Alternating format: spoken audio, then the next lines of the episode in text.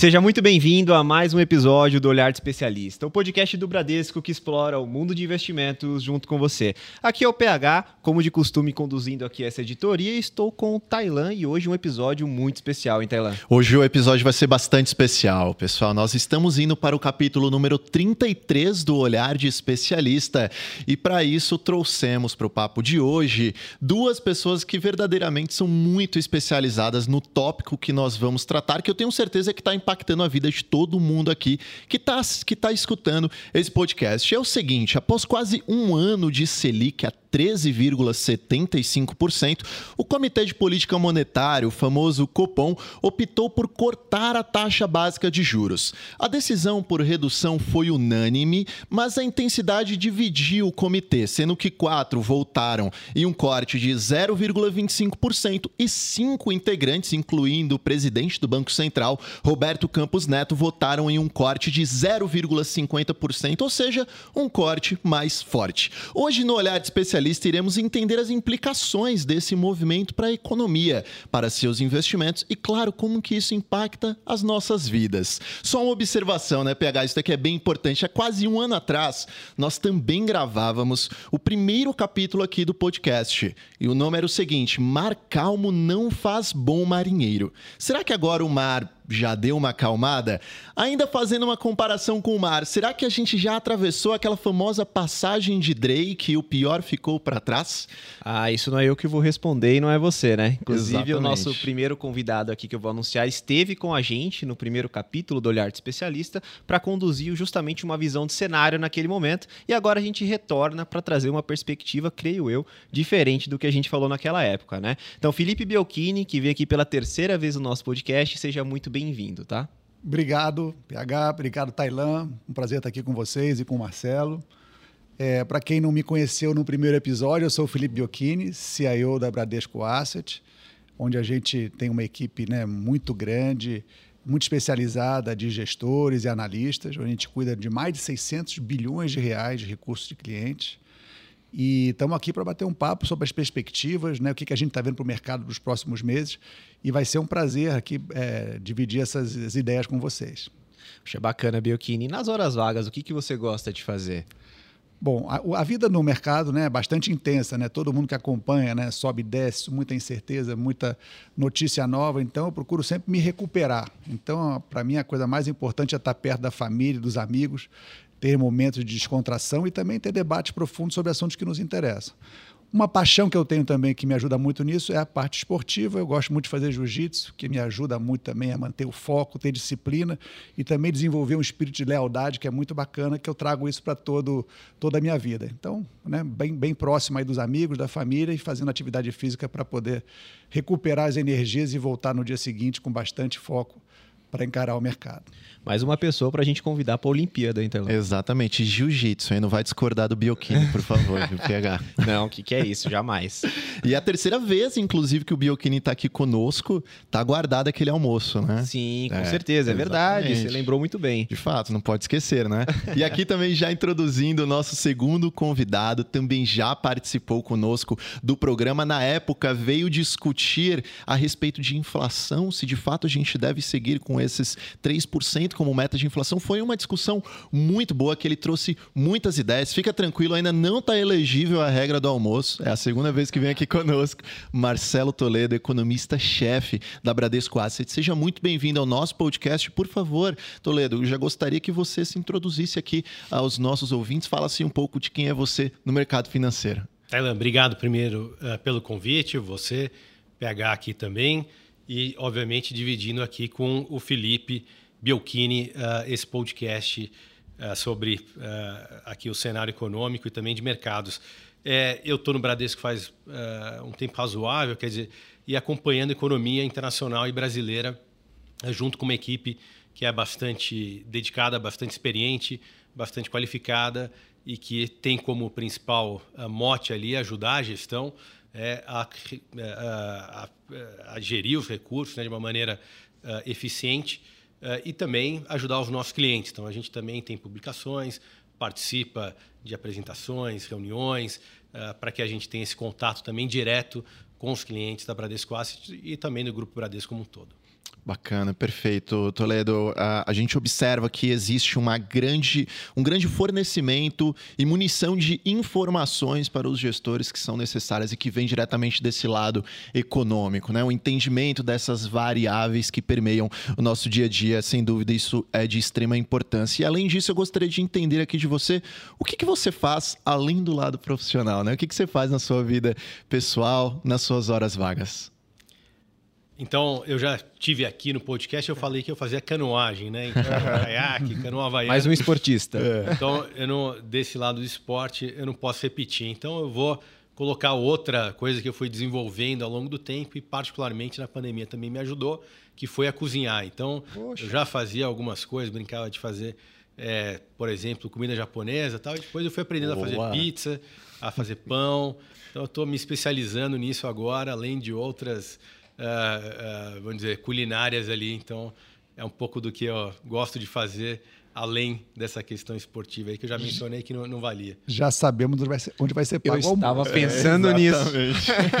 e detalhe, tem uma coincidência muito grande. Um dia desses eu falei para minha mulher que eu queria aprender a fazer comida japonesa, porque eu sou péssimo na cozinha. Só que comida japonesa você não precisa muitas vezes fritar, você faz ali cru, né? Então é um bom passo, eu acredito, para dar aquele primeiro para iniciar nesse mundo. Né? Já pode pedir uma ajudinha pro Toledo. É, exatamente. Vou pedir umas dicas, dicas depois. Exato.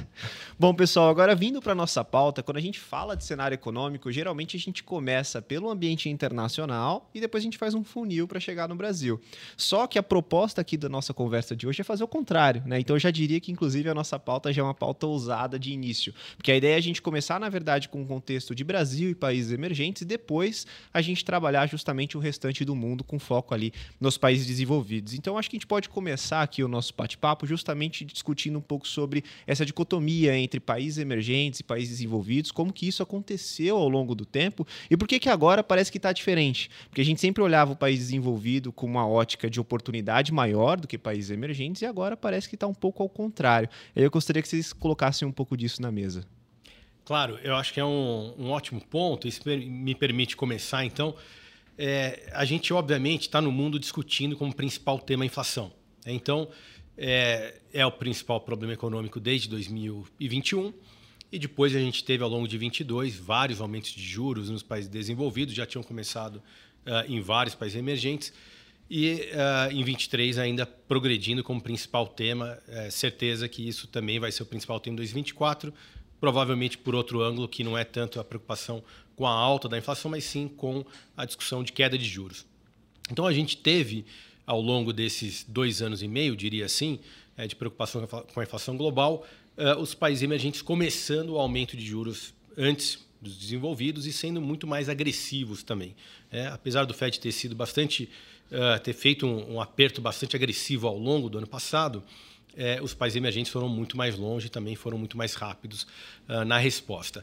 Quando a gente olha o ciclo atual, quer dizer, a principal diferença que eu acho que tem não é tanto uh, o que a gente está vendo de comportamento da atividade da inflação entre emergentes e desenvolvidos, é porque ambos têm, digamos, uma inflação que está em queda, cheia, núcleos que estão em queda e também uma atividade que está melhor do que o esperado, tanto no mercado de trabalho quanto geralmente olhando o PIB. Uh, ah, mas tem uma diferença muito importante, que é os emergentes eles subiram a taxa de juros para muito acima do neutro. Então acho que o que está diferenciando muito mais os emergentes dos desenvolvidos nesse momento é que os emergentes eles estão e a América Latina é um caso bastante é, evidente nisso e é, é, os emergentes estão com taxas de juros muito acima do neutro. É, a gente está com o Fed, por exemplo, com 5,5 acima do neutro também, mas no caso do Banco Central Europeu um aumento que não foi tão agressivo assim.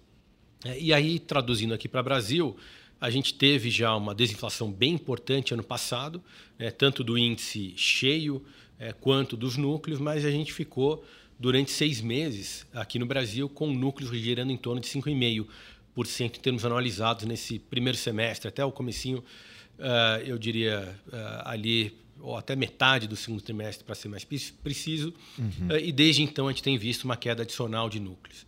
Então, eu acho que essa uh, queda de juros que o Thailand já mencionou uhum. aqui no Brasil tem a ver com isso. Dizer, a gente está no estágio uh, mais avançado e principalmente com juros muito mais altos. né, do que o neutro em relação aos desenvolvidos. Esse conceito de juro neutro, eu gostaria de fazer aqui uma analogia, porque eu acho que é importante para todo uhum. mundo entender, né? Então pensem que a gente tem alguns movimentos para aquecer ou desaquecer a economia e tem estágios que a economia ela fica neutra, ou seja, ela não anda nem para frente nem para trás. O conceito de juro neutro é a taxa de juros nominal que nós temos ou real que não aquece nem desaquece a economia. Quando o juro está acima do neutro, é justamente um movimento visando desaquecer a economia. Quando o juro está abaixo do neutro, você visa aquecer a economia. Pensando que a economia fosse um burrinho, tá. Então imagina, você tem lá, né, o burrinho andando, quando o burrinho está andando, você está fazendo o quê? Está aquecendo a economia, certo? Então o juro está abaixo do neutro. Agora quando o burro está parado, ou seja, seja, quando você quer parar esse burro que está correndo, você faz o quê? Você coloca o juro acima do neutro. Então, esse conceito é importante para todo mundo entender um pouco do ciclo que a gente está entrando agora. Então, a gente está no momento que o juro está muito acima do neutro para frear essa economia e naturalmente trazer essa inflação para dentro da meta, para a partir de então a gente eventualmente começar a, de novo o movimento de aquecimento da nossa economia. Né? Uhum. É claro que esse uh, conceito de juro neutro ele é bastante útil, digamos assim, para você pensar sobre política monetária, mas os bancos centrais nunca sabem qual é exatamente esse valor. É, nem no longo prazo, nem no médio prazo, muito menos no curto prazo nessa alta frequência, ou ainda nesse ambiente que a gente está, que foi, é, vamos dizer, repleto de choques. Né? Então, os bancos centrais eles vão testando onde está o neutro, vão descobrindo, vão recalibrando ao longo do tempo. Né? Uhum. Hoje, na sua visão, qual que seria o juro neutro hoje do Brasil?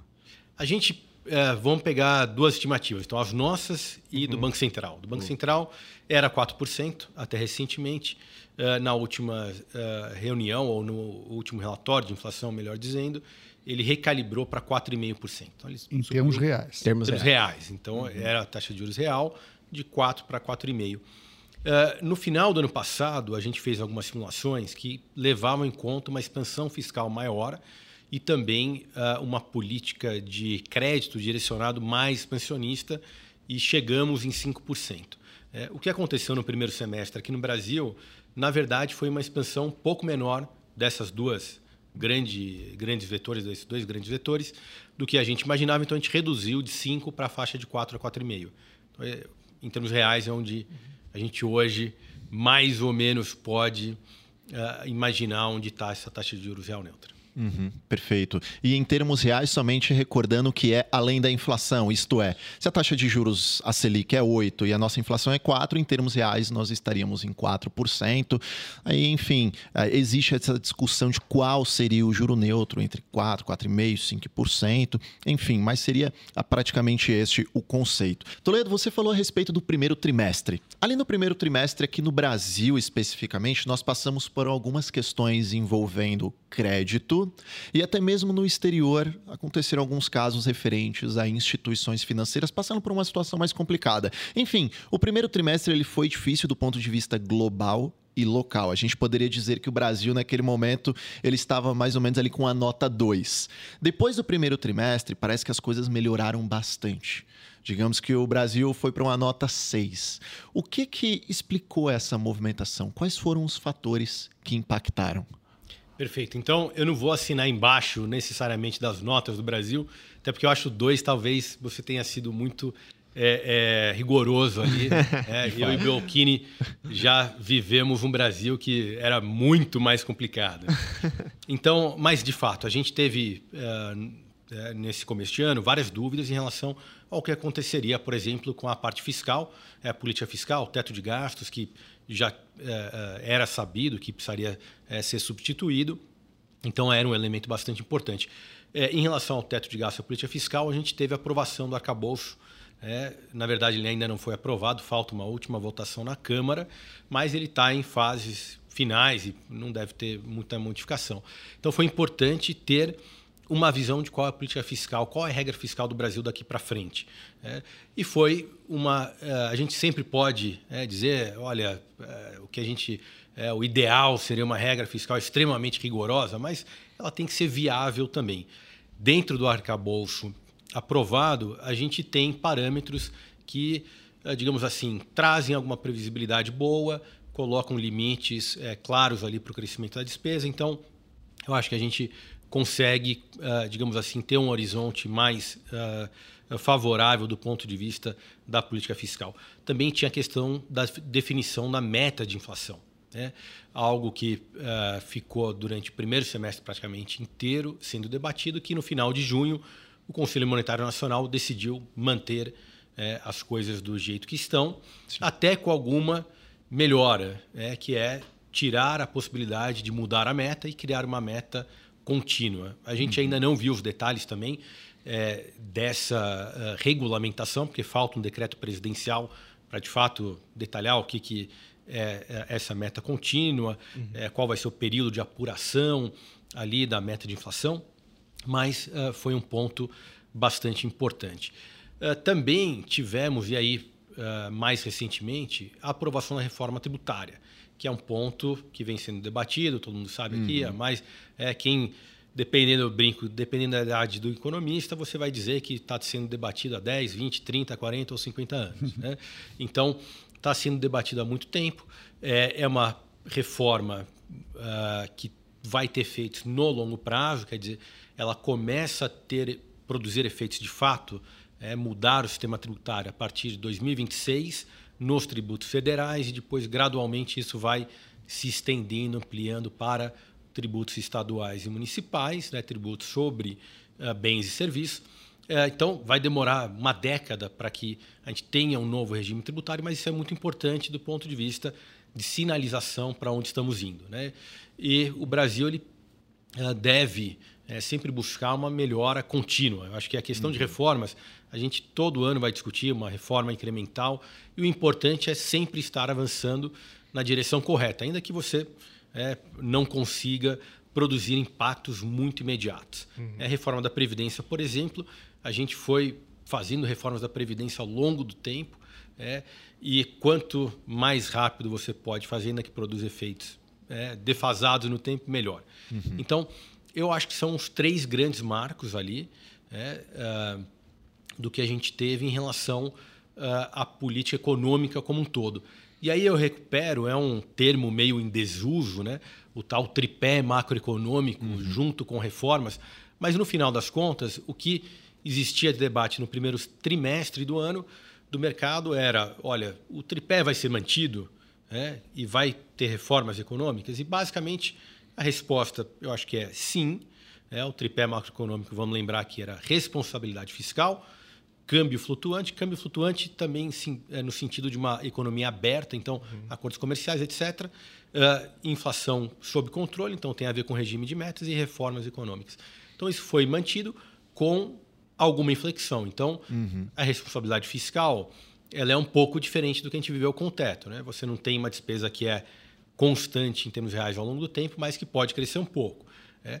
Uh, a inflação, o regime de metas, que você manteve o 3, mas eventualmente também buscando ali alguma flexibilização em relação ao horizonte de atingimento. E eu acho que nas reformas a gente também avançou com a tributária e na parte internacional ou de câmbio, uh, a gente basicamente, eu acho que está seguindo a trilha dos últimos vários anos, que é tentar acordos comerciais. São difíceis, então tem um acordo sendo debatido com a União Europeia, enfim, outros temas, uh, mas basicamente o desejo né, de atração de capital estrangeiro, de abertura da economia, continua aí existindo com bastante firmeza. Uhum, perfeito. A gente gravou um capítulo no final, acredito que foi um pouco depois do primeiro trimestre, a respeito de que parecia que a gente estava vivendo um ano inteiro dentro de três meses, em função de todos os acontecimentos que fizeram os agentes eles não partirem para ativos de risco. Foi um primeiro trimestre bem complicado. Agora, a palavra da vez parece que é previsibilidade. Como que isso é tão importante para os negócios? A manutenção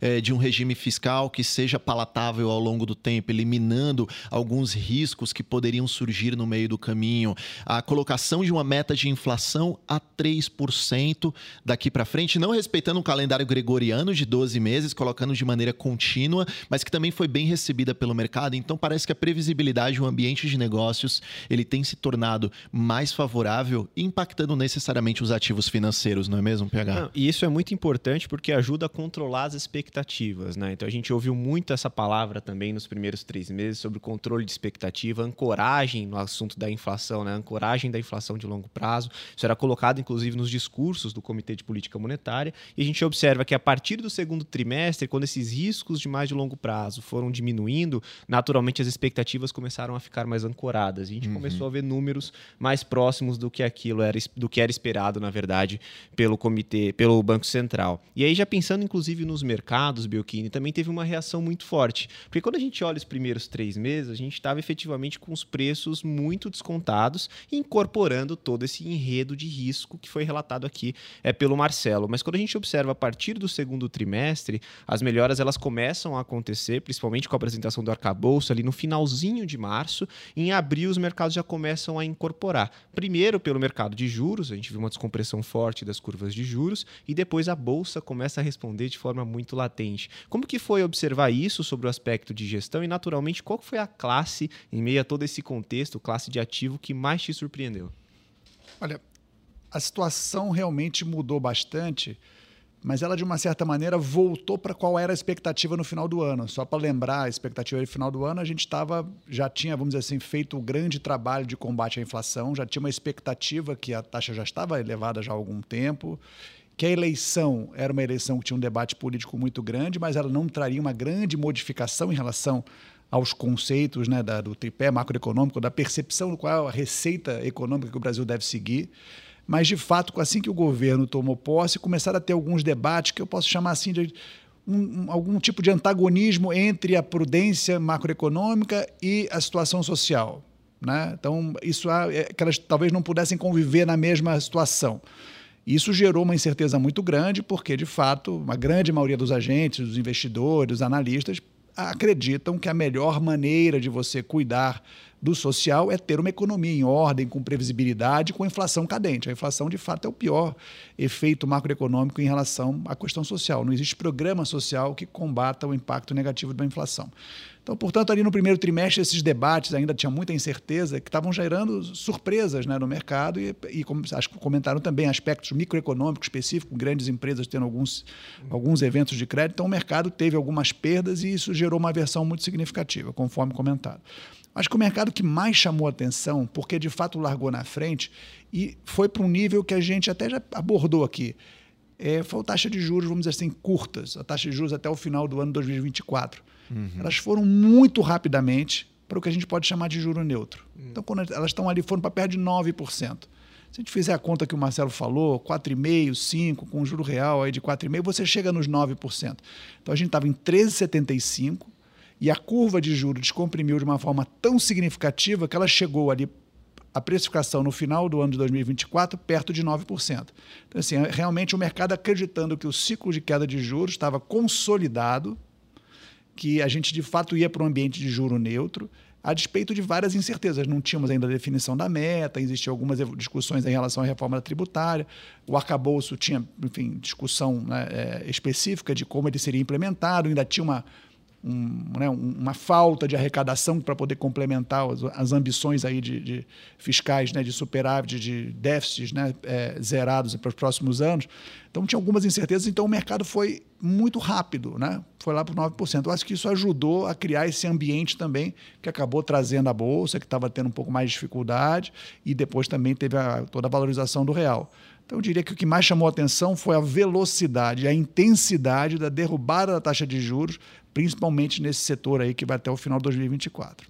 Uhum. Perfeito, realmente foi bem rápido. E quando a gente fala de é, expectativa de taxa Selic caindo, isso significa que os títulos pré-fixados eles obtiveram um melhor retorno nessa história. Né? Apenas recordando aqui o nosso ouvinte, quando a taxa de juros ela está naquele movimento de queda, se você adquiriu aquele pré-fixado que pagava um pouco mais de retorno, você pode estar observando que esse título ele pode estar trazendo uma valorização maior do que você esperava anteriormente.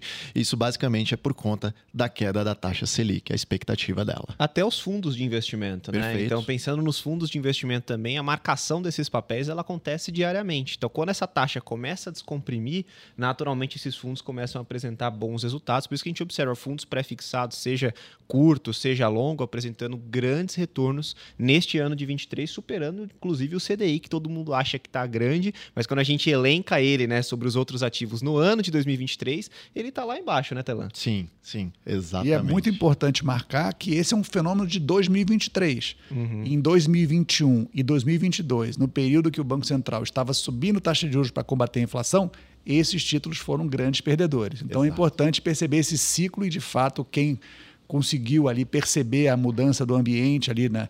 ou aproveitou aquele ambiente mais nervoso, com prêmios elevados para adquirir títulos, acabou se favorecendo. Uhum.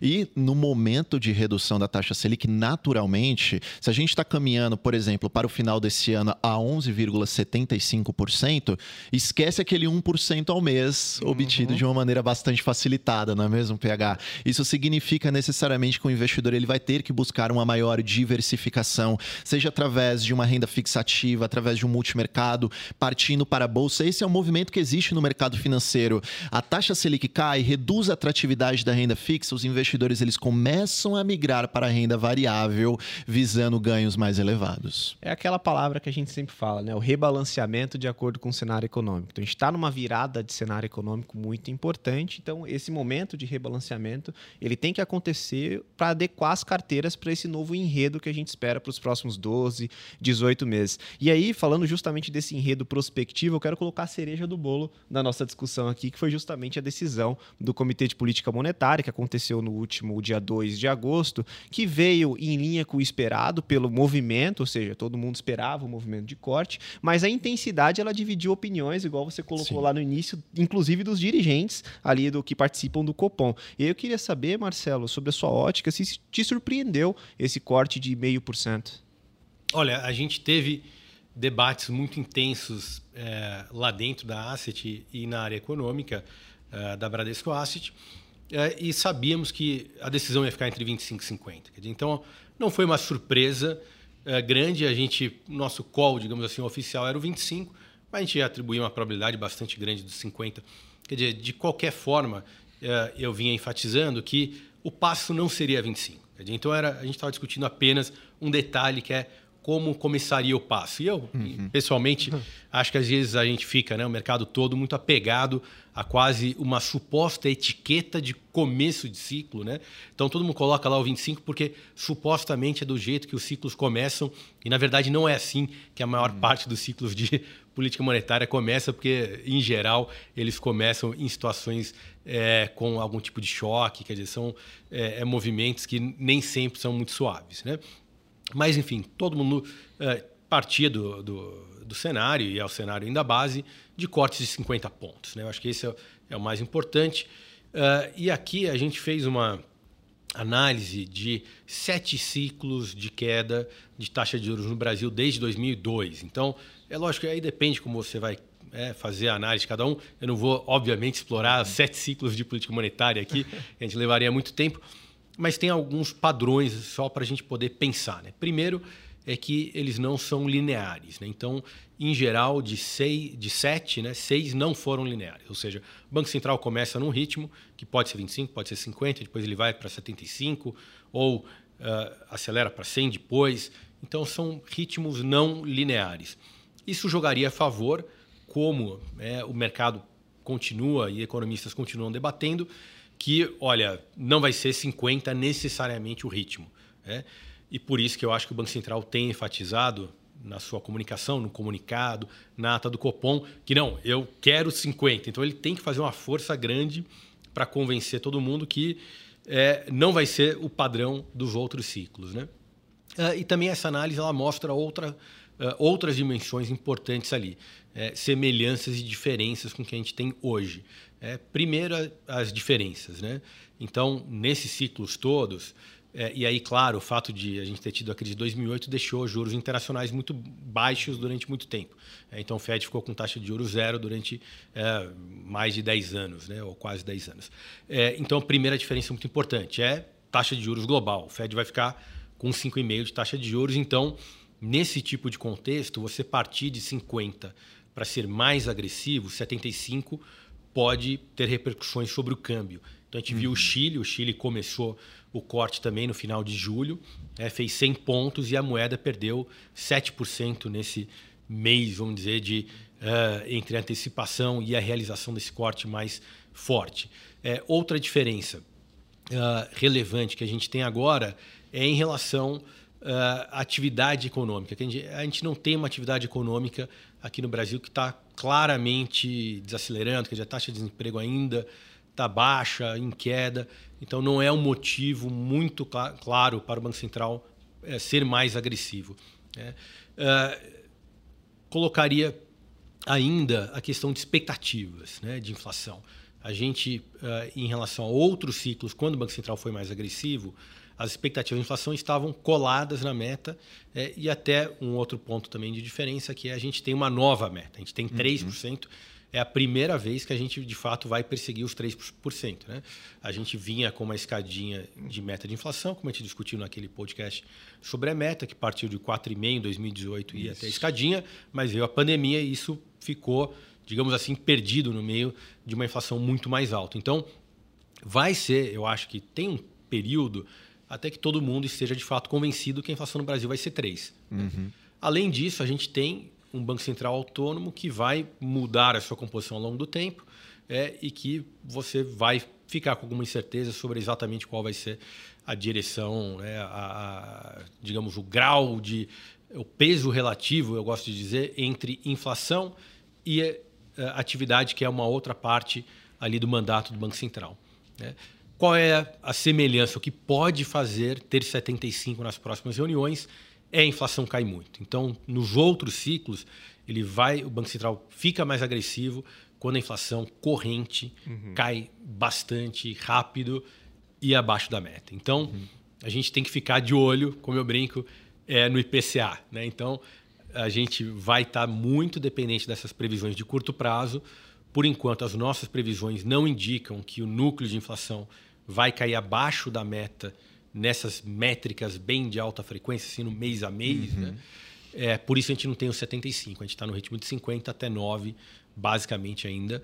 E o Banco Central tem reforçado isso. Quer dizer, e aí, como eu falei, ele vai ter que reforçar muito, porque o mercado vai olhar esses outros ciclos e vai dizer que a propensão, né, a partir para um corte maior, pode existir.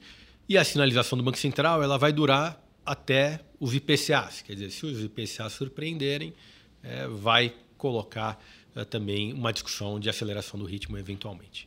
É como a gente costuma falar por aqui, o Banco Central ele não está entre a cruz e a espada. Quem trabalha lá dentro fica entre a faca e a espada, porque é um trabalho extremamente complicado. Você tem que adotar uma postura de não subir tanto a taxa de juros, porque se você fizer isso, você vai travar o consumo, vai travar financiamento, investimento na economia real. Porém, você também não pode deixar a inflação ficar descontrolada, então você também não pode praticar uma taxa de juros tão baixa e você ainda tem que observar um ambiente externo, entender onde que os Estados Unidos está posicionado com a taxa de juros dele, porque se esse diferencial com os Estados Unidos reduzir muito, a gente perde atratividade, como você falou, né, Marcelo, do ponto de vista de investimento, por exemplo, em renda fixa, e muitos dólares iriam sair aqui do Brasil. Isso faria a nossa moeda desvalorizar bastante, como aconteceu a exemplo do Chile que você citou aqui para nós. Então, realmente, esse trabalho do Banco Central ele é extremamente complicado.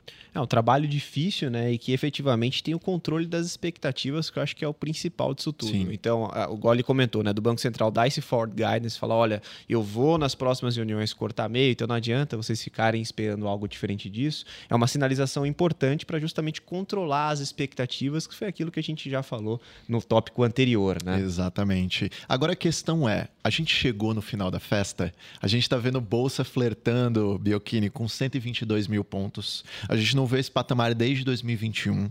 Gente, você falou aqui muito bem para a gente que as curvas de juros, a expectativa de taxa de juros já teve uma redução bem razoável. Como que você acredita que a gente se coloca? Ainda dá tempo de entrar nessa festa ou quem entrar não vai pegar nem o bolo? Não, a nossa visão ela é assim, claro, sempre tem muito risco externo, como Sim. você falou. O Banco Central Americano, a última decisão dele, tem poucas semanas, foi de alta de juros, a mesma coisa na Europa. É um ambiente um pouco diferente. Lembra o mercado brasileiro como estava quando o Banco Central estava subindo juros. Uhum. Era um mercado de aversão a risco. Então a gente tem um, podemos dizer que o ambiente internacional ainda tem risco. Mas olhando para o mercado brasileiro, a gente está vivendo um processo de redução da inflação, que já começamos o ciclo de queda. E acho que é importante lembrar, acho que o Marcelo fez né, um comentário sobre como foram os ciclos do passado, mas para simplificar, tem ciclo de queda de juros, onde você está combatendo um desaquecimento econômico por qualquer motivo, e tem ciclo de queda de juros que você está reduzindo o nível de aperto de juros porque o seu remédio funcionou, a inflação está vindo para o tá vindo o patamar de equilíbrio para as metas. Então, acho que esse é o segundo ponto. A gente está numa, numa, queda de juros muito mais saudável, que historicamente gerou bons momentos de mercado por um longo tempo. Claro, nunca uma linha reta, sempre com volatilidade, sempre tem novidade, tem incertezas que a gente sabe que vão se manifestar, que a gente não consegue nem prever hoje. Mas, dito isso, é um ciclo positivo. É um ciclo uhum. que historicamente fez os ativos valorizarem de forma muito significativa. Ainda existem é, acho que a discussão que o Banco Central colocou hoje é que ele tem quedas de 50 pontos, né, meio por cento nas próximas reuniões. Perfeito. Dito isso, é papel do mercado falar assim, se a probabilidade de 50% é 100%, né, de 50 vezes é garantida, deixa eu apostar que pode ser um pouco mais. Uhum. Vai sair o IPCA agora daqui a poucos dias, né? E vão sair vários índices de inflação, vai querer vir mais abaixo do que imaginado. Então acho que o mercado vai tentar flertar sempre com uma queda mais e antecipar essa queda. Dito isso, a parte curta da curva, que é essa que está em 9%, talvez ela possa cair um pouco mais. Essa discussão do juro real neutro é muito importante. Onde é que a gente deveria passar? O Brasil é uma. A economia do Brasil vai para uma situação daqui a um ano e meio de juros neutros, seria isso razoável? Ah, a situação talvez vai ser tal que vai ter que ir abaixo do neutro. Então tem algum ganho nessa parte curta ainda que a gente tem que ver. Uhum. Mas quando a gente olha, falando um pouco mais de festa, se você olha para as NTNBs, por exemplo, de prazo acima de 2030, não teve festa praticamente ali. Elas negociam ainda acima de 5,20, alguns papéis a 5,40.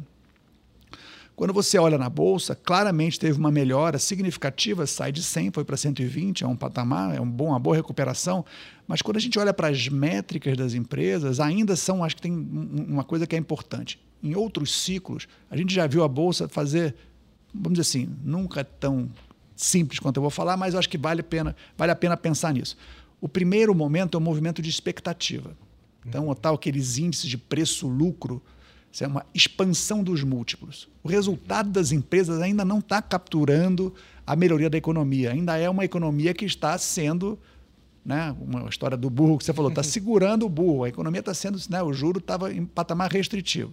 Então, no primeiro momento, eu acho que a gente viveu agora, que essa alta de 100, de 100 para 120, potencialmente a 130, é um de expectativa, a expansão de múltiplos. Aí o pessoal fala, ah, a bolsa está cara, estava muito mais barata antes, o desvio padrão do, do preço-lucro estava dois desvio padrão para baixo, agora está mais perto da média.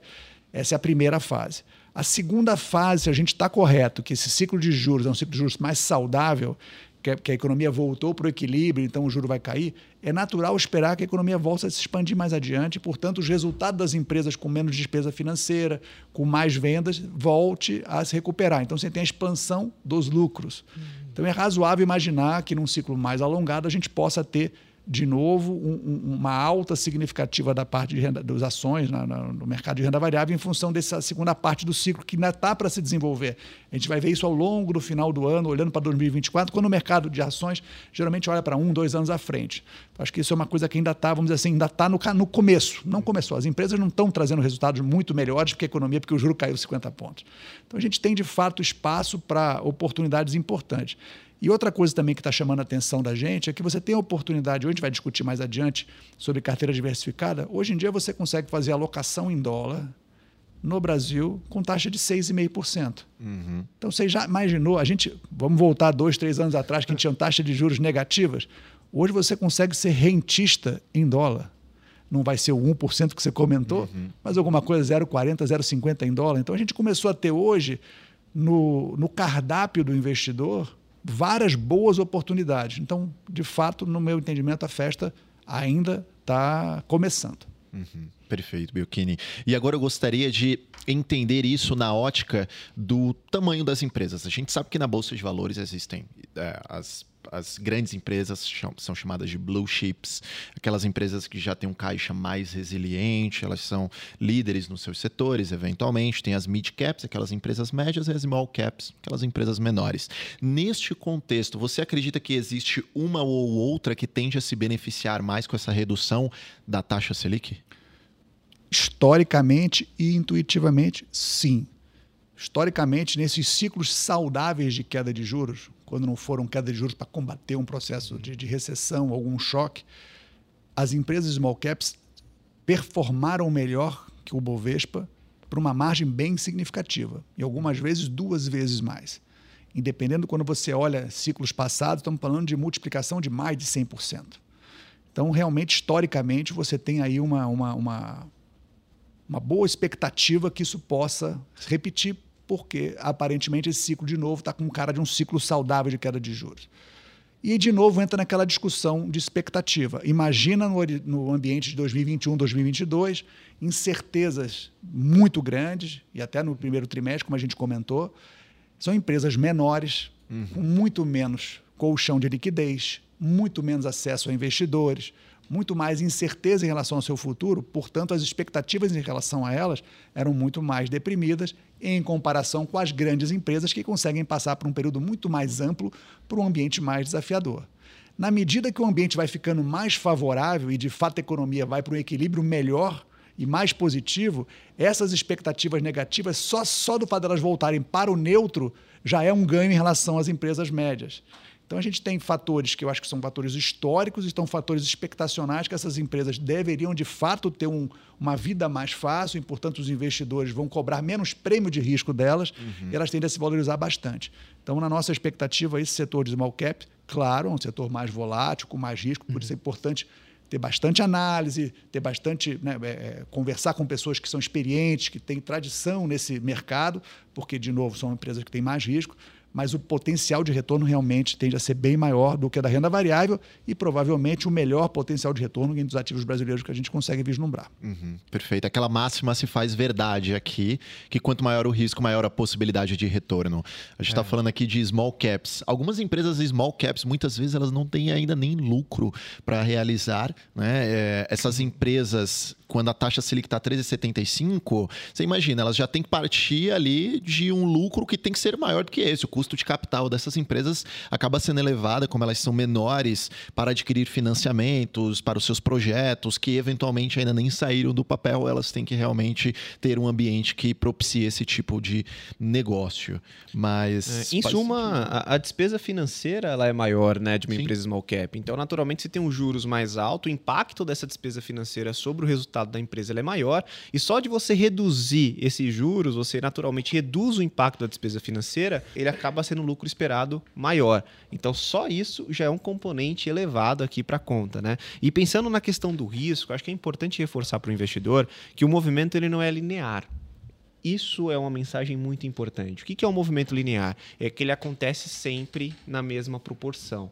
Né? Quando a gente fala de investimentos, isso não é linear. Então, o Biocchini traçou aqui muito bem que o cenário esperado ele é um cenário positivo. Ainda tem coisas que precisam se confirmar. Tem, por exemplo, essa segunda fase do ciclo, ela ainda está meio que em aberto. Então, correções são naturais no meio do caminho. Então, não vai subir sempre. Mas o importante é, se a minha visualização daqui para frente é uma visualização positiva sobre tudo isso que a gente comentou agora, o interessante é diversificar a sua carteira e apontar parte do seu portfólio para essa direção. Uma outra parte, ela não tem que estar nessa direção, porque ela justamente vai fazer o quê? Te proteger na hora que o movimento não for linear. Por isso que é importante sempre conversar com os profissionais e buscar, na hora do rebalanceamento, mais de uma opinião, porque os vieses eles estão entre nós, né, Tailã? Sim, sim, com certeza, sem dúvida, e sempre o respeito ao perfil do de investidor e a não concentração, né? Que a gente também deve levar em consideração a diversificação. Mas, gente, a gente falou aqui sobre a festa, que ela tende a continuar, mas existem riscos aqui já traçados na cabeça de vocês para este segundo semestre, falando especificamente de Brasil, tanto no ambiente político quanto no ambiente econômico? Aqui no, no, no mundo da gestão, é o nosso trabalho incorporar aqueles riscos que a gente vislumbra. A gente pode falar porque, por exemplo, o risco fiscal. Ainda temos algumas evoluções que a gente precisa fazer. Tem é, uma, um, medidas de arrecadação que devem ocorrer para ajudar a fechar as contas, né? A gente tem ainda trabalhando com um déficit grande, tem uma meta de redução muito significativa, porque elas estão abertas ainda, né? Estão várias discussões, mas não foram implementadas. A gente não tem aquela convicção ainda, e essas medidas são muito importantes, porque elas, se por acaso não vierem para equilíbrio, ah, os investidores, analistas vão fazer aquelas projeções da dívida do Brasil crescendo de uma forma né, um pouco mais elevada. Isso gerou incerteza no passado, em algum momento, gera uma fragilidade. Então, esse é um risco conhecido, né, que a gente sabe que tem que ser tem que ser é, administrado e tem toda essa questão política que são as escolhas, quem vai ser impactado e por quê, como é que essa coisa é aprovada. Tem o seu risco bastante consciente. Mas também tem um ponto que você falou aqui, que é aquele risco que a gente não sabe qual exatamente vai ser. Vai acontecer alguma coisa, talvez o Banco Central americano tenha que fazer uma coisa maior, talvez o Putin faça uma nova surpresa, talvez a China venha com um desaquecimento mais significativo. Assim, a gente está sempre convivendo com incerteza e, portanto, nas carteiras, de uma maneira geral, tem que botar na conta esses riscos previsíveis, mas sempre contar com a possibilidade dos riscos que são imprevisíveis que vão se manifestar. Então, portanto, é, é, é eu acho que se fosse é, enumerar um risco dentro do Brasil, do ponto de vista econômico, que me chama a atenção, que eu estou acompanhando no detalhe, seria o risco fiscal mas nas carteiras em geral, sempre olhando para outros e né, criando probabilidade de cenário, para que a gente possa ter uma carteira bem balanceada, bem diversificada, para poder suportar essa volatilidade que durante o caminho vai ser muito importante. De novo, é muito importante saber que todo gestor, todo investidor passa por momentos de correção. Uhum. E se você não está com uma carteira bem balanceada, você pode ter a tendência a zerar boas posições, realizar prejuízos e perder a possibilidade desse movimento de mais longo prazo. Então, é, olhar para os riscos que você está percebendo, mas também cuidar dos riscos que você não consegue com uma carteira bem balanceada. Uhum. Mas do meu lado aqui, do ponto de vista econômico, a questão fiscal é um ponto que eu estou bastante atento agora. Perfeito, perfeito. Você quer contribuir também, Toledo? Claro, eu acho que é, algo bastante importante, eu não, não necessariamente colocaria que é um risco desfavorável, né? Pode ser um risco, quando a gente fala de risco, ele pode ser também bom, né? Uhum. do ponto de vista de é, coisas diferentes do cenário econômico que podem acontecer, que é, é a inflação corrente, né? Eu estava, uhum. a gente começou falando disso que é, de fato os bancos centrais eles estão muito dependentes do que está acontecendo com a inflação corrente. Então a gente teve tanto naquela aceleração, naquela grande uh, uh, aquele grande surto inflacionário que apareceu depois da pandemia, é, um certo, uma certa surpresa, descolou um pouco do fundamento econômico, do chamado hiato do produto, taxa de desemprego. Então, sim, foi uma inflação realmente muito alta e agora ela está caindo um pouco também descolada dos fundamentos, porque os hiatos não abriram muito, a taxa de desemprego não subiu muito nos Estados Unidos, nem na Europa. A Europa está tá com a taxa de desemprego bastante baixa, nem no Brasil a desaceleração econômica global tem sido menor do que esperado né, em vários países. Isso vale em geral também. Então, a gente está num debate no mundo que depende muito dessa inflação de alta frequência. Uhum. Então, aqui um risco bem importante é o que vai acontecer com esses chamados núcleos de inflação é, no mês a mês. Uhum. Por quê? Porque se de fato eles continuarem como é, é o mais provável, vindo abaixo ou surpreenderem para baixo, a gente vai ver todos esses, eh, digamos, eh, eh, esses efeitos favoráveis de que acabou o ciclo do Fed, do ECB, que dá para cortar mais os juros nos países emergentes, no Brasil e por aí vai. Isso vai ganhar ainda mais força, como a gente estava dizendo, pode ser que a gente discuta 75 pontos de passo aqui no Brasil. De outro lado, se você tiver uma frustração, então, vamos dizer, começou ali aquela descendente, mas estacionamos em, suponha aqui no Brasil, uma inflação de núcleos de 4, isso é uma ducha de água fria. Acho que não remove a expectativa de queda de juros, uh, digamos, das próximas reuniões. Eu diria que até o final do ano, cair para 1,75 tá seguro. Ainda é uma taxa de juros bem, né, que comporta uma inflação ainda, é, ou que é, nos leva a uma taxa de juros real é, alta, né? mesmo com uma inflação de 4, 5, ainda você estaria com uma política monetária apertada. Mas se a gente estacionar em 4 de núcleos, não vai dar para falar em abaixo de 9 de Selic ano que vem. Então, eu tenho tido assim um olhar muito grande, acho que é esse, uh, esses indicadores de alta frequência. Por quê? Porque eles estão, digamos assim, descolados desses modelos de mais fundamentos né, econômicos. Então, os bancos centrais é, e nós temos que ter um olhar, acho que muito cuidadoso né, uh, nessa alta frequência de inflação. Então é, é um risco de assimetria positiva, pelo que eu entendi aqui, sobre o aspecto de inflação. Né? Então a gente tem um risco de ter surpresas mais positivas do que a gente eventualmente coloca hoje. Seria mais eu, ou menos isso. Nos parece que assim, isso é muito, digamos assim, no curto prazo. Né? Então uhum. é essa dicotomia que a gente tem chamado a atenção entre os modelos mais estruturais, digamos assim, ou seja, aqueles que relacionam a inflação, a taxa de desemprego, ao que está acontecendo com o PIB, com as expectativas, com a inflação passada, né, que estariam dizendo, olha, a inflação não vai cair no mundo, né? Isso vale para o mundo uhum. tanto assim. E o que está acontecendo? Que o que está acontecendo e esses modelos mais de curto prazo dependem do que aconteceu com o preço ao produtor, com as commodities, é, por exemplo, aqui no Brasil com a IGPM, é, isso está dizendo que a simetria é para baixo. Uhum. É, então, são a gente está, nesse momento, é, a gente e os bancos centrais ao redor do mundo, digamos assim, dando menos peso para os modelos estruturais e mais para essa modelagem de curtíssimo prazo. Mas, é, e aí, aí é, e é nesse ponto que introduz a simetria favorável, né? os modelos de curtíssimo prazo. Mas a gente tem que ficar muito de olho uhum. nisso e acompanhar na alta frequência. Não, perfeito. E até puxando um gancho aqui no que o Biocchini ele tinha falado, é, a gente tem que estar acostumado a um mundo que contém mais incertezas do que a gente espera. Uma vez eu li essa frase em um livro, eu achei fantástico. E eu faço um comparativo com o início desse ano. No início desse ano, na China, por exemplo, a gente estava vendo a situação da Covid-0 que estava caindo, eles estavam reabrindo a economia e lá nos Estados Unidos a gente estava passando por uma situação de crédito bem complicada, com algumas instituições financeiras até mesmo quebrando. Quando a gente olha hoje, é, a gente observa a China, que o crescimento não foi é, assim, não levou um crescimento tão forte quanto a gente esperava, quanto o mercado financeiro esperava.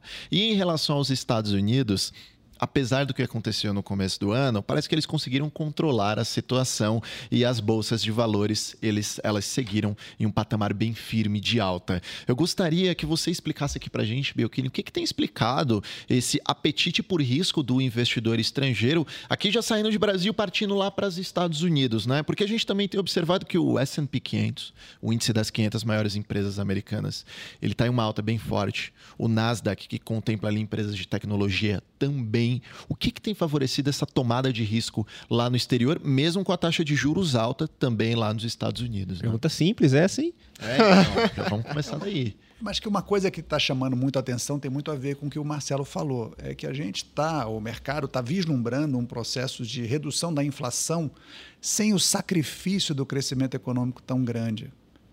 Então, é, esse modelo de mais curto prazo, quando o Marcelo fala do hiato, não está dando sinais de ter o hiato aberto, as taxas de desemprego não subiram muito. Então, se você for pegar do lado do crescimento econômico, os indicadores parecem estar indo bem. Ao mesmo tempo, claro, tem o Banco Central subindo os juros com a intenção de fazer com que esses indicadores sofram um pouco. E aí o processo de redução da inflação vem a partir daí, seria o terceiro passo.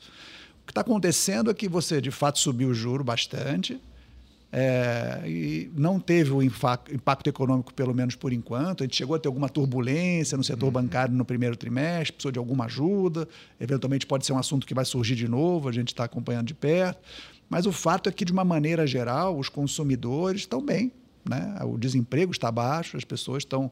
Muitas pessoas estão né, desistindo de trabalhar, né? chama até uhum. atenção, né? a população economicamente ativa não está crescendo, muita gente saindo da força de trabalho. Então você tem um ambiente econômico muito mais favorável que seria imaginado, só para só lembrar, muitas pessoas discutiam que neste momento do ano os Estados Unidos estaria dando sinais de recessão. Exatamente. Então é assim, é uma expectativa que essa recessão não vem ou vai ser mais branda, o famoso pouso suave, que gerou esse ambiente. Trigado, eu acho de forma bastante é, relevante em algum momento, para um setor de tecnologia eu acho que essas é, inovações, vamos chamar de inteligência artificial, mas não só ela, mas eu acho que a inteligência artificial deu uma luz para um setor que tinha sofrido bastante no ano de 2022, né, que tinha tido tinha muita reprecificação né, do, desses ativos de tecnologia e você viu altas significativas. Então, olhar as principais empresas de tecnologia mais conhecidas, sobem todas elas mais de 50%, algumas chegando a perto de 100% de alta esse ano. Então, teve essa reprecificação da tecnologia trigada para, olha, realmente tecnologia é caro, e eu não posso ficar de fora porque é, essas empresas são transformadoras e quando a gente fala em empresas transformadoras, são empresas que né, mudaram o patamar de avaliação. Né? São empresas que são maiores que países. Né? Então, uhum. acima de um trilhão temos várias, acima de três trilhões já temos a Apple, né? a Microsoft ainda dois trilhões e tanto. Um dia desses a gente está fazendo uma conta, só desculpa, Belkina, porque isso é muito interessante. No Ibovespa a gente tem 90 empresas. E a gente está falando de empresas enormes, como Petrobras, vale. Bradesco, Vale e outras grandes instituições financeiras. Se a gente pegar o valor da Apple, dá para colocar uns 3, 4 Ibovespas dentro da Apple. É então, é, é, uma empresa de um peso bem, bem forte. E elas, esse, o, a, o, valor delas, você pode chamar que ela está cara, mesmo que ela caia um tanto, ela assim, de fato gerou valor porque ela ganhou mercado, é, tem a ver com as receitas, com os lucros e tudo mais. Então, os investidores falam, não, não posso perder se tiver uma nova Apple, uma, eu quero participar. Então tem um pouco disso, a tecnologia. Eu acho que eu juntaria esses dois fatores. A recessão, que era muito óbvia pelos modelos de previsão, não ocorreu. É, o setor de tecnologia virou, é, um, um, de novo, muita atratividade por os fatores da reprecificação, tinha ficado mais barato e pela percepção que não dá para ficar de fora e uma expectativa que o Banco Central americano já está na fase muito final, né? que até se você for olhar nas curvas americanas também já tem uma queda significativa. Já tivemos momentos de quedas bem maiores, né? recentemente a reprecificação foi para cima, mas eu acho que a explicação passa por aí. Atividade econômica mais resiliente do que imaginado e o ambiente tecnológico que as pessoas têm dificuldade de ficar de fora por entender que são realmente tão transformações significativas que vão vir para a humanidade. Uhum. Perfeito. Isto é, apesar, né, PH, de uma taxa de juros elevada lá no exterior, os cidadãos americanos, é, enfim, os investidores, eles continuam é, seguindo para renda variável. É, esse, essa questão me chama muita atenção, essa parte do comportamento do investidor, como que isso é diferente de acordo com as geografias, né? O Biocchini comentou aqui sobre você poder investir lá fora pagando dólar mais 6,5. Quando a gente olha aqui no Brasil, a gente fala, nossa, que oportunidade gigantesca. Qual era o fluxo natural que a gente poderia imaginar aqui? O que aconteceu no Brasil de fato? Uma migração dos investimentos de risco para renda fixa. Aqui, no caso, foi o fenômeno dos isentos, né? com as incentivadas e tudo mais. Lá fora, a gente está com esse contexto de títulos de renda fixa pagando dólar mais 6,5, só que você não tem essa virada de fluxo. Você não tem um investidor saindo efetivamente ali do mercado de ações e indo para o mercado de renda fixa. Eu fico curioso, como que é a opinião de vocês sobre isso, essa parte do comportamento? Pegar, assim, do nosso ponto de vista, acho que está tá, tá um pouco exagerado. Exatamente no seu ponto. Você tem uma alternativa muito rentável para padrões de países desenvolvidos. Uhum, uhum. E ativos que, como a gente viu e a gente comentou, subiram muito de preço e a gente sabe que talvez o fundamento não esteja tão favorável assim.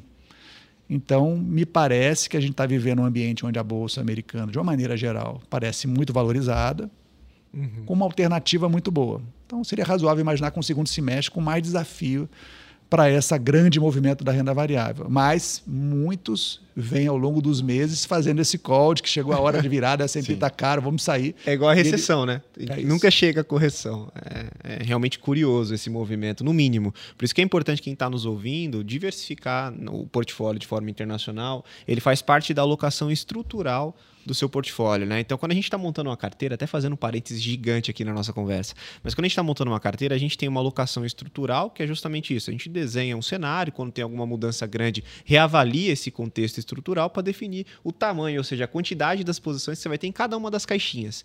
Só que no decorrer do tempo, você realiza mudanças táticas, ou seja, o cenário ele vai se alterando, você vai ajustando taticamente, até que chega um momento que a virada é tão grande que você precisa parar e olhar o estrutural de novo. Uhum. No estrutural, sempre tem que ter uma exposição internacional internacional.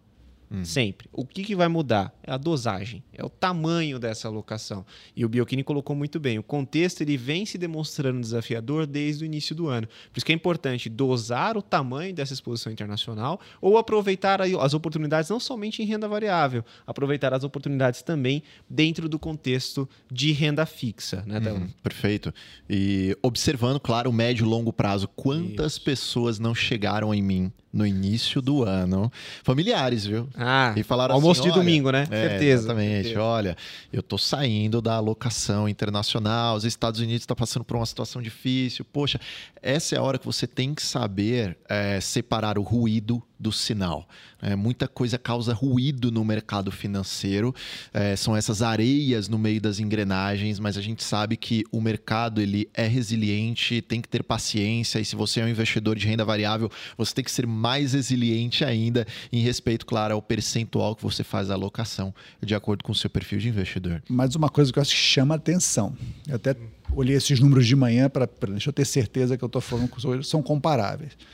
Quando a gente olha o preço-lucro do Nasdaq, hoje de manhã estava marcando 37 vezes. Isso. Quando a gente vai para o preço-lucro do índice chamado Russell 2000, da 2 mil empresas, então, portanto, pega empresas menores que não estão tão ligadas à tecnologia, está em 25.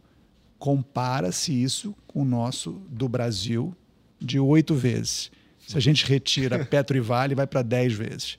Então é importante também, ele tem perspectiva que a gente está falando. Lá é Sim. muito bom, mas muita gente já viu também, né? Então, Perfeito. Então não dá para perder esse, esses indicadores. São muito simples, não explicam toda a história, mas dada a magnitude da dispersão, eu acho que conta uma história positiva para o nosso mercado também, olhando para frente se as coisas caminharem na direção que a gente imagina. Perfeito. E eu até vou fazer aqui uma explicação para os nossos ouvintes. O, o índice PL que o Biocchini se referiu é um dos mais famosos do mercado financeiro. Ele é como se fosse uma métrica de payback, ou seja, o tempo que você vai demorar para obter o seu dinheiro de volta. Faz uma relação entre o preço da ação e o lucro por ação. Então, digamos, a empresa tem um preço de 20 reais, ela tem um lucro de 2 reais reais em termos anuais, a gente está falando aqui de um PL de 10, ou seja, demoraria aproximadamente 10 anos. Aqui simplificando bem a conta, tá, gente? Bem de padeiro mesmo, para você obter o retorno daquele investimento de volta. Como o Biocchini falou, lá no exterior o PL ele é bem mais elevado, ou seja, você precisa ficar bem mais tempo no investimento para aparentemente conseguir retornar o lucro que aquele negócio ele dá. Voltando ao pensamento estrutural, né? Dado tudo que a gente conversou agora, o estrutural de carteira para Brasil tende a ter uma participação maior do que o estrutural Oito vezes de PL internacional. Muita oportunidade, né? Exato. E, e, tem gente achando que a festa não comeu. Cara, para mim nem chamaram as pessoas não, ainda. Com calma, com calma.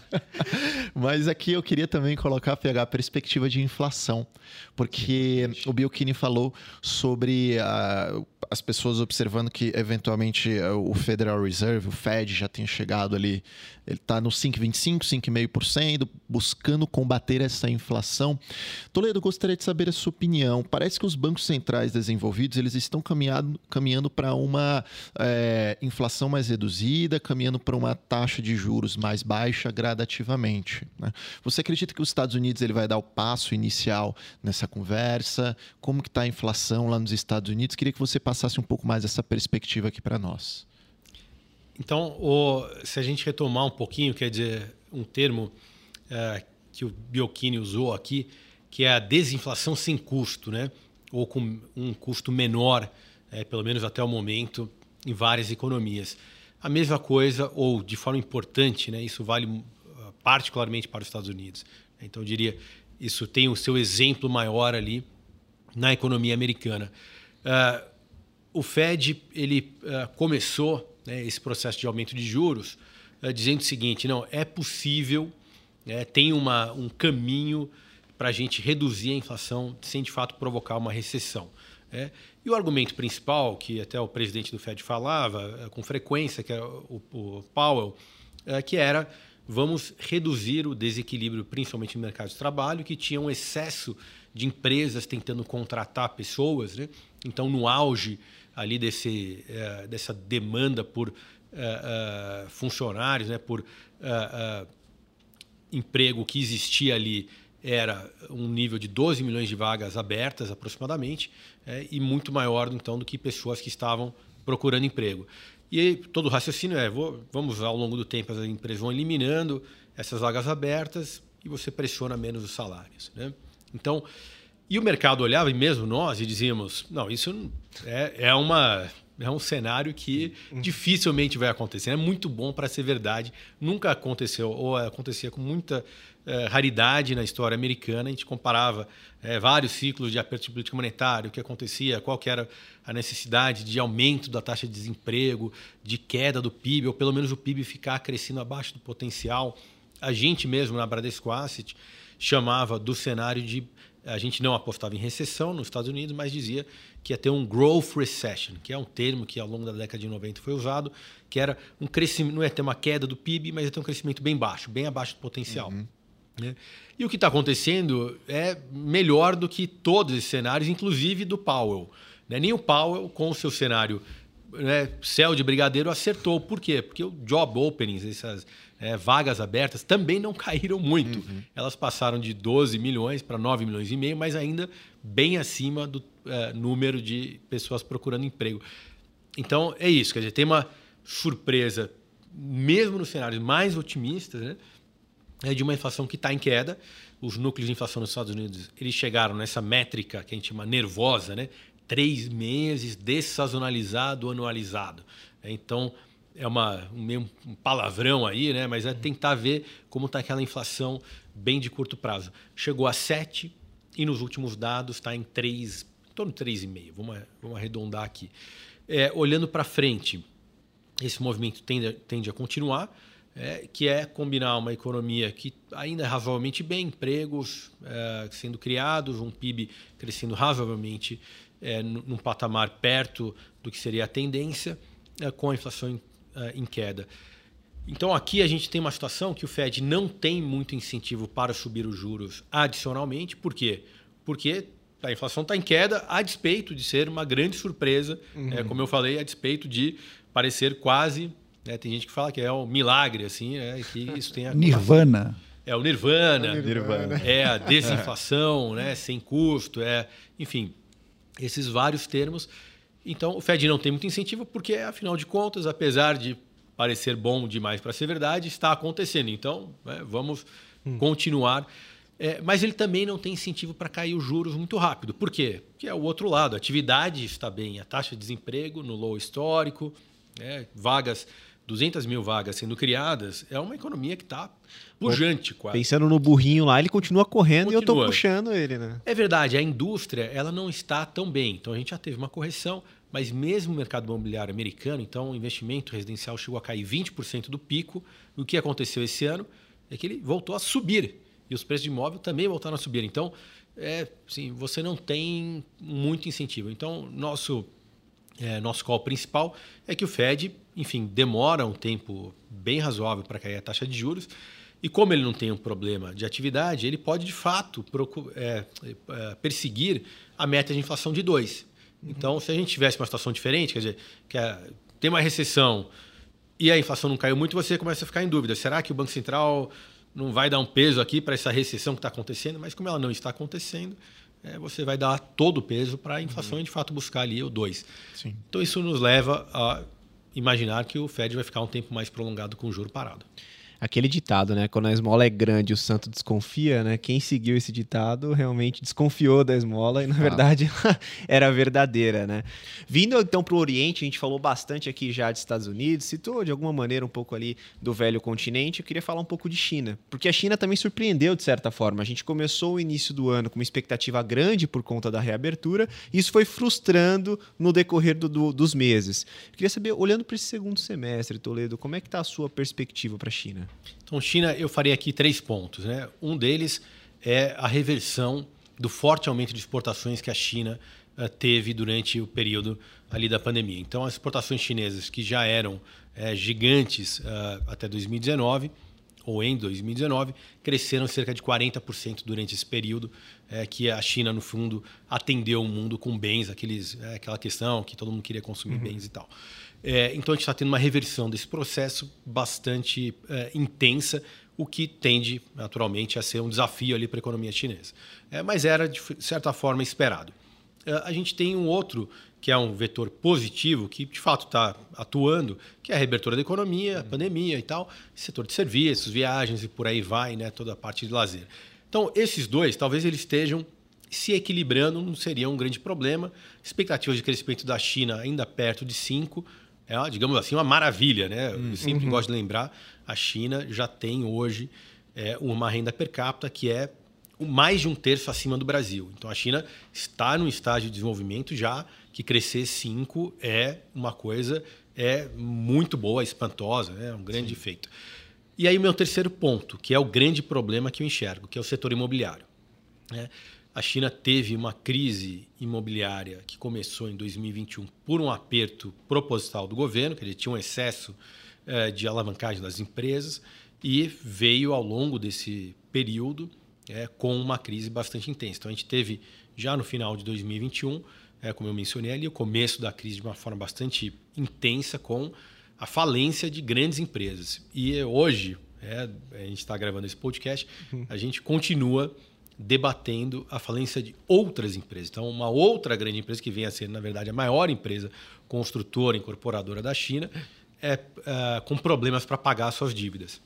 Então, acho que o que nos mais preocupa, né, do ponto de vista do crescimento chinês, é que essa crise imobiliária ela não teve fim, ela não foi resolvida. O governo tem é, dado sinais de querer prover estímulo, mas não tem conseguido resolver. Esse é um problema digamos, muito importante para atingir a economia. Uhum. É, de uma forma, um pedaço muito grande da economia. Como a gente uh, uh, também deve enfatizar, é, essa reabertura da economia e o crescimento da China ainda continua sendo muito bom, muito bom do ponto de vista da agricultura. Quer dizer, a demanda dos consumidores continua existindo, aumento de renda per capita, é você querer é, melhorar o consumo de alimentos, por aí vai. Então, do ponto de vista para o agronegócio brasileiro, ainda isso não vai acabar. Dizer, uhum. Já para quem está na parte de siderurgia, mineração, tem que ficar um pouco mais de olho nessa questão do setor imobiliário chinês, que é, digamos assim, uma eh, questão global de, da maior relevância. Né? Então, uh, ainda não foi estabilizada a situação do ponto de vista de crise do setor imobiliário. Então, a parte de commodities metálicas, de uma forma geral, tende a ser bem impactada justamente por conta dessas incertezas, né? E a gente falou de muita incerteza, principalmente no ambiente global. E eu queria saber, Belkini, como é que você está navegando em meio a tantas incertezas, olhando o portfólio internacional? Olha, é, a gente está animado, né? Só que muito atento aos riscos. Então, é um grau, a, a direção é uma direção positiva, né? Uhum. porque a gente entende que são, é, um, é um ciclo que está é, razoavelmente previsível. A gente teve, um, um, de novo, um grande surto de inflação, um combate tradicional. Potencialmente a inflação está, como o Marcelo mencionou, em alguns indicadores, demonstrando já uma redução significativa. Ainda tem uma parte importante dela para reduzir, para de fato a gente chamar, dizer que o jogo foi ganho, mas o fato é que a gente está num são ciclos previsíveis que historicamente foram bons para os investidores. Tem mercados que vão muito na frente e eventualmente vão sofrer correções, já começamos sobre isso aqui. Uhum. Então a atenção tem que estar sempre muito redobrada. É, mas hoje a gente tem uma boa expectativa. É um ciclo econômico muito mais favorável. A economia, é, eu costumo, ao longo, depois de tanto tempo de mercado, é muito mais difícil navegar no mercado financeiro quando o debate é de recessão, é de falta de crescimento. Esse é um, como se fosse um pecado original. Tudo uhum. fica difícil. A atuação do Banco Central, toda a parte fiscal de arrecadação, toda a parte social fica muito mais convulsionada. Enfim, a gente está vivendo um ambiente diferente. Então, de novo, é uma postura mais animada, mas com muita cautela, olhando aquilo que já andou muito, aquilo que ainda tem espaço para andar, usando referências do passado que hoje de fato a gente consegue ver, mas identificando que é um bom momento para os mercados. Claro, o Brasil e os emergentes viveram uma fase um pouco diferente dos, dos desenvolvidos, mas colocando tudo isso em perspectiva, acho que dá para a gente ter bons, bons retornos olhando para o futuro próximo. Perfeito. Ou seja, está colocando em prática aquele otimismo cauteloso. Achei é. que você ia falar, ou seja, o mar agora está calmo. Pode ser. Não, não diria tanto assim, não tem como a gente ter muita certeza. Né? Mas agora vamos para a nossa conversa de elevador, o nosso famoso elevator speech. Né? O nosso, nosso bate-bola aqui vai ser bastante bacana. É o seguinte: se vocês pudessem listar um desafio para esse semestre agora, para esse segundo semestre de 23, qual risco vocês colocariam na mesa? Hoje acho que eu já mencionei, o risco fiscal é que eu estou mais atento. Perfeito. A gente tem uma necessidade de, de aumento de arrecadação muito significativa e é muito difícil aumentar imposto no Brasil, dado que a nossa carga já é elevada e os grupos que vão ser mais afetados do que outros vão se manifestar, vão se posicionar. Então, existe dentro do nosso cenário um equilíbrio fiscal que, se, né, que ocorre ao longo dos próximos anos e ele pode ser desafiado se a gente não for capaz de trazer é, medidas que o mercado entenda como críveis e, obviamente, a discussão para onde vai a dívida. Então, é um risco que pode ajudar ou pode atrapalhar um pouco a gente ter um ambiente mais tranquilo. Perfeito. Eu colocaria a questão da inflação de curto prazo. Então, acho que, do ponto de vista, de, digamos, dos economistas, onde eu vejo que a dedicação nos Estados Unidos, na Europa, no Brasil, na China não, porque não tem plano de inflação, mas nos outros todos os países, no Chile, na Colômbia, no México, etc., esses países que a gente não mencionou, eles também estão dependendo muito da inflação corrente. Né? Qual vai ser o comportamento? Eles têm dinâmicas diferentes, mas em geral também essa dinâmica que é uma atividade ainda razoavelmente boa, mas com uma inflação que caiu mais do que se imaginava. Né? Então está abrindo espaço em alguns lugares para debater queda de juros e aqui no Brasil, como a gente disse, vai ficar o debate: é 50 ou será que pode ir para 75? Né? Uhum. Gostei dessa deixadinha, hein? Já Exatamente. fica um corte aqui. Já fica um corte. e, e, detalhe, é, eu achei interessante aqui o ponto do Biocchini, porque eu também já tinha pensado a respeito disso. No novo arcabouço fiscal, que está em tramitação no Congresso, como colocado aqui pelo Marcelo, eles colocam na mesa a necessidade de cumprimento de superávit fiscal para os próximos anos. E a gente sabe que aqui no Brasil os gastos eles são muito rígidos do funcionalismo público. Logo, muito possivelmente, para cumprir com o superávit primário, teria que vir de aumento de receita, necessariamente através do aumento de tributação. Mas a gente também sabe que isso afeta a popularidade do governo. Então vai ficar realmente ali uma sinuca bem difícil de. de enfim, vai ficar uma sinuca de bico ali difícil de ser enfrentada. Um grande desafio, né? Aos amantes de futebol, uma bola dividida. É, exatamente. e, e vindo aqui para a nossa segunda questão da conversa de elevador, é qual que é o conselho de vocês para o investidor que está diversificando a carteira neste momento? Acho que o primeiro e o de sempre. Estude. Não, nunca a gente sabe o suficiente.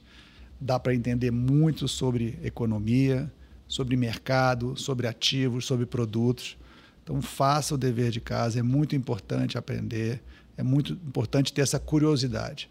E se aconselhe com as pessoas que são experientes, íntegras, que têm treinamento, então, acho que tem uma oportunidade muito grande. Eu acho que é um trabalho que a gente vê vários profissionais que podem ajudar o investidor nessa jornada de ganhar mais conhecimento, para ter um pouco mais de tranquilidade. Como a gente comentou antes, a gente estava, os investidores estavam sendo poupadores praticamente no uhum. CDI, rendendo 1% ao mês, sem volatilidade. É natural que esse ambiente mude e, para isso, um pouco mais de conhecimento sempre é importante para você poder suportar essa volatilidade e não cometer o pecado original do investidor que é vender na baixa, quando fica, toma o primeiro prejuízo, e comprar na alta, porque vê a euforia de mercado. Então, para evitar esse pecado, que é a certeza de perder dinheiro, estude e se aconselhe com as pessoas experientes. Excelente. Toledo, tem algum diferente disso? Olha, eu diria primeiro que tem que acompanhar PH e Tailã, aqui, ah, né? recomendações é aqui de todo o time de investimentos, né? Que sempre. Obrigado. Mas eu, eu talvez é, fizesse aqui um twist né, provocativo aqui na questão de diversificar o portfólio, que é talvez não faça com de, isso de forma excessiva a ponto uhum. de você, digamos assim, perder o controle uhum. tanto do que o Belchini falou, ou seja, de o que, que você tem que olhar, estudar, etc. Então, assim, um, um grau também que você mantenha a capacidade de entender tudo que, aquilo que está de fato na sua carteira, consiga pensar sobre, é, é, é, também, enfim, estar acompanhando né, aquela carteira. Então, às vezes, se você tiver 200 mil coisas para acompanhar, para estudar, etc., pode ficar muito complicado. E aí, até assim, a gente pudesse é, passa, é, algumas coisas que são boas é, do ponto de vista de fundo de investimentos, uhum. é que você muitas vezes pega um fundo de investimento como de crédito e ali tem centenas, né, dezenas de papéis, uhum, ou às vezes e você não precisa ficar acompanhando. Então, às vezes você, ao invés de diversificar, digamos assim, diretamente no seu portfólio, você pode fazer isso pelo fundo de investimento que traz algo que tem gente acompanhando. Então, é, são diferentes opções, não, não, que não possa existir a outra.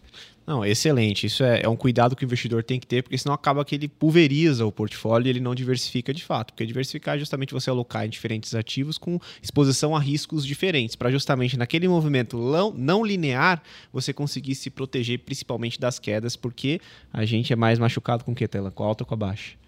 É, vai depender do tipo de investidor, né? Mas ah, a baixa. Baixa marca, né? né? Marca, exatamente, marca. exatamente. Tem que tomar cuidado com o movimento que o Biocchini falou aqui pra gente, de você fazer aquilo de vender na alta e comprar na baixa. Esse movimento, esse pensamento contracíclico é difícil de ser colocado em prática. Né? É, mas eu acho que o Toledo tá querendo inverter aqui a mesa. Ele elogiou aqui a gente pra gente pagar o almoço para ele, ah, entendeu? É, exatamente. mas, pessoal, é o seguinte, para terminar aqui gostaria de saber de vocês. E aí pode repetir, porque eu, eu queria estar aqui pela terceira vez, você pela segunda vez, Toledo. A indicação de um livro ligado ao mercado financeiro e outro fora desse contexto para os nossos ouvintes também acompanharem. Bom, eu vou, eu não vou indicar livro dessa vez, Perfeito, porque, porque eu acho que tem mídias, tem mídias hoje que as pessoas estão utilizando mais. Perfeito. Então a recomendação, né, principal é o olhar do especialista. O ah. também quero receber um almoço. Também quer ganhar um almoço, né, meu querido? E para complementar, a gente está vivendo, né, eu acho que de fato esse, esse olhar do especialista traz realmente discussões muito importantes. A gente acompanha o mercado brasileiro com bastante foco, que é o que a gente entende mais, e tem vários outros especialistas discutindo com vocês aqui, então realmente tem muita informação. Mas eu entendo que o ambiente internacional cada vez mais tem que fazer parte da visão do investidor.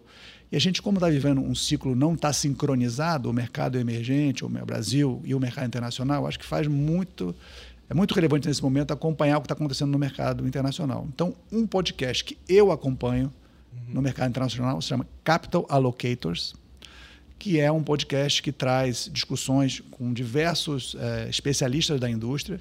Inclusive, dentro do Capital Allocator, tem um que se chama Managers Meetings, que é a entrevistas com gestores aquela que a gente costuma fazer, como vocês estão fazendo agora, e com outros uhum. gestores também do mercado, que faz com os gestores americanos e traz a perspectiva do investidor que realmente olha para o Brasil naquele peso bem pequenininho de 1% e olha realmente mais para o mundo. Então é interessante ver a perspectiva deles e o que, que eles estão vivendo na economia. Então acho que isso é bastante interessante é, olhar, esse, ter esse olhar. E hoje em dia, com os podcasts, de fato, é uma mídia que está mais fácil durante o trânsito, bota no, no fone, consegue ver. Então acho que vale a pena olhar para isso. Você falou também de um não ligado ao mercado. Perfeito. Da última vez que eu tive aqui, se eu não me engano, eu acho que eu recomendei um que é porque nós dormimos. Isso. A relevância do sono para que as pessoas possam performar. Eu acho que eu cheguei agora num negócio que é mais, mais puro ainda, que é o respire, ou em inglês breathe.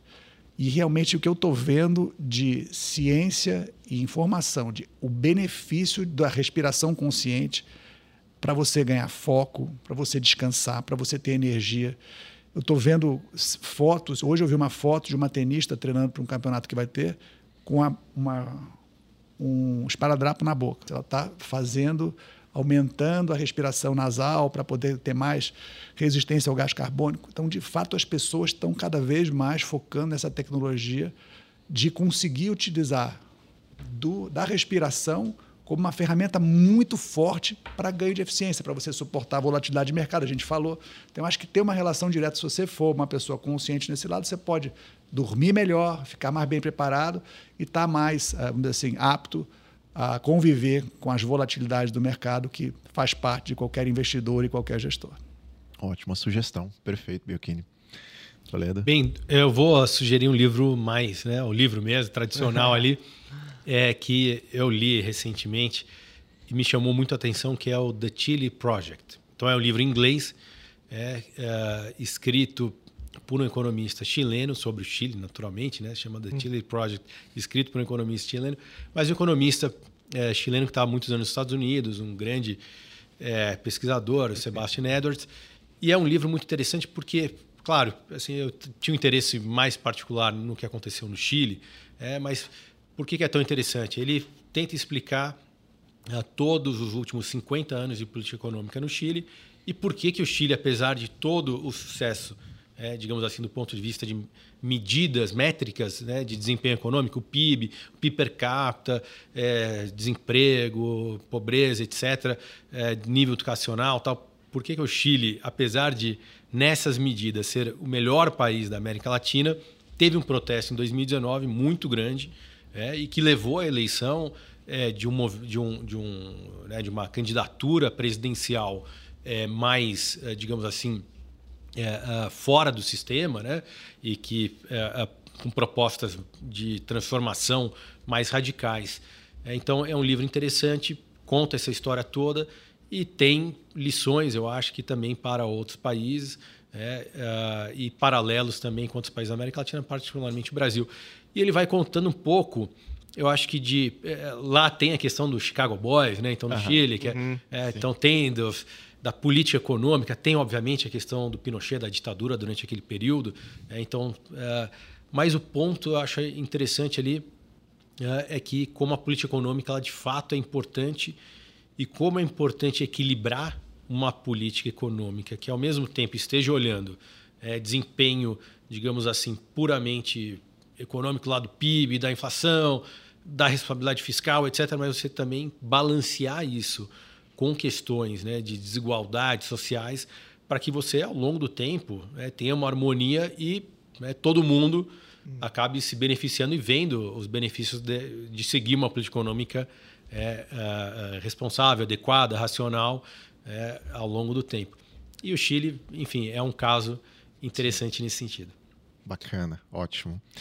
PH, somente agradecer a esses. É, é, um grande prazer tocar isso daqui, ah, viu? Como cara? sempre, né? Em áudio é um prazer, em vídeo. Então... Exatamente, parece que passou 10 minutos. é, é, importante, hoje tem vídeo, né? A gente tá é, tá ficando... exatamente. Está no YouTube do Prime. Então, você que está nos ouvindo no Spotify e quiser acompanhar na íntegra o vídeo, só buscar lá no YouTube, né? Exatamente, mas Biocchini, Toledo, agradeço a vocês dois pela participação. Sei que não é fácil vocês liberarem duas horas do dia de vocês para estarem aqui conosco. Entendo que vocês têm que estar conectados ali diretamente com a gestão. Então é um grande privilégio. agradeço extremamente a vocês da Bradesco Asset por virem aqui contribuir conosco no Olhar de Especialista.